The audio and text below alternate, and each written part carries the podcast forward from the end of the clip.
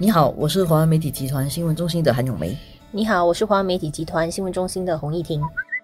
今天我们来谈一下政府津贴那个托儿啊服务，还有给 baby 的很多好处。基本上就是要催生呐，以前给很多 baby bonus，就婴儿花红。对，但是好像这次他的整个思路改变，他不直接给你钱，他给你很多津贴，然后帮助一路上养孩子比较容易。乍看之下，你可能有些人会觉得有点失望啦，因为过去的话，婴儿花红其实每次都几千啊、一万啊，这样看起来好像哇很多，然后突然间，哎，今年就少了这些东西了，就变得是一些比较持续性的，就是可能每月帮你承担一些。托儿啊、育儿的一些费用，其实算到来哈，也差不多也好几千到整万块。他津贴这个全天托儿服务、全天幼儿园服务跟全天托婴服务。如果我们从一个小孩子一出世，全天托婴服务来讲哦，现在最高的津贴是每个月七百一，所以一年下来就差不多九千块。全天的那个幼儿园服务一个月是一百七十，他津贴比较多，就是说收入比较低的啦，一年下来也是有两千块。全天的托儿服务四百多块，以后你只要还。三块钱，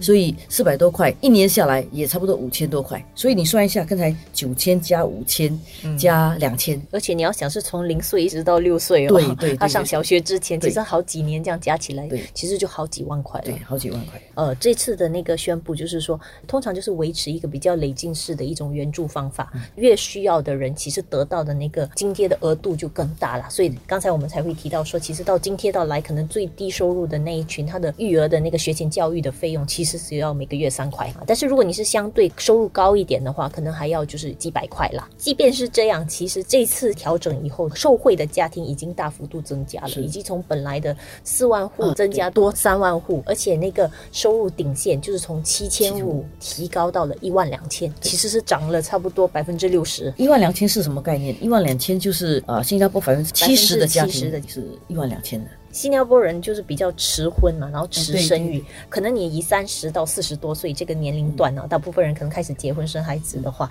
其实很多可能主要在工作。如果他是偏迟的话，其实他在职业生涯里，可能他的收入已经不是很低了。所以其实可能这一部分的人，他的家庭月入其实就会超越一万两千。其实也是啊。不过政府这次他有一个原则上的改变嘛，就是他把这个幼儿园当成是小孩子必须上的一个一个课，所以他在幼儿园上面的津贴是蛮多的，而且特别。是它针对低收入，因为就是不想，呃，低收入人士可能因为就是没有资源，就延迟把孩子送去幼儿园，或者甚至不送去幼儿园，直接上小学。就是回到了其实这个论述里面经常提到，就是不想让孩子输在起跑线，就让确保每个孩子无论你的家庭背景都有机会去接受学前教育。所以那个幼儿服务啊，最低收入的就是家庭月入三千块以下的，交还一块钱，就让大家没有理由不送孩子上幼儿园，让他们从小去学习了。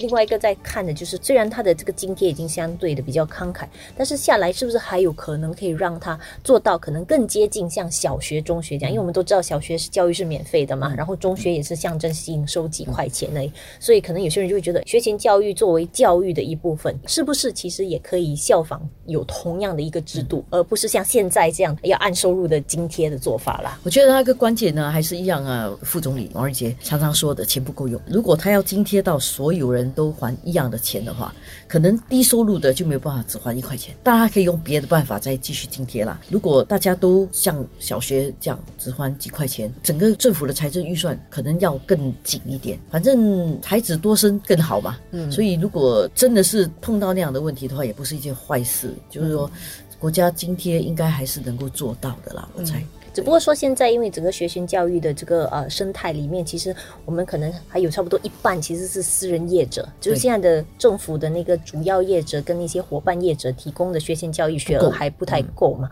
所以当然我们现在提到说，如果他真的是划一的话，其实他也可能面对一个问题，就是突然就会有很多人就想转去政政府的津贴那里。不过你相信吗？常常人家说，你为了给孩子最好的，你不管多少钱的，因为是小孩，所以即使私人很贵，只要你有能力，都会送。他去私人的，你会这样吗？到了政府全面去推动，然后他有了一些品质的保证以后，其实有些人可能反而会觉得那种小规模的私立哦，你不清楚他的那个水平啊、资源啊，可能整体的那个水平是参差不齐，你反而可能会觉得你比较信赖品质保证的那些，所以你反而你的倾向是我要去那个公立的，因为可能甚至跟你的小学制度是比较好的接轨的。这么说来哈，其实关键在于政府能不能提供更多政府的幼儿园，或者是政府指定的那些业者的幼儿园。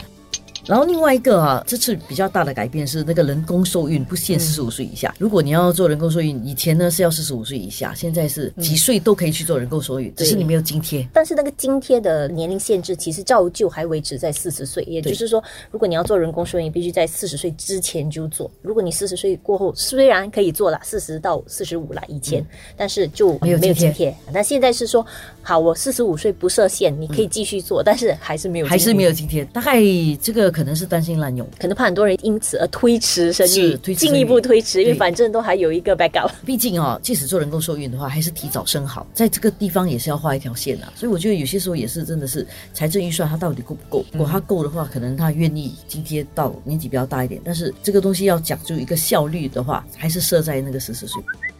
每个小孩啊，一月一号出生的出生的小孩，第一本护照是不用钱的。不过第一本护照是必须在一岁之前之内做。所以这个新闻室也觉得，哎，蛮有趣的。一岁之前有多少小孩出国、啊？结果发现原来其实还蛮多的，对，五就是个里面有四个。只能讲新加坡人真的很喜欢出国。这个护照的津贴，我想是一种符合人们的生活习惯吧。现在的生活方式不一样了，所以它这个是顺应人们的生活方式，给大家的一点好处钱不多了，不过我想大家也开心啦。啊。对对。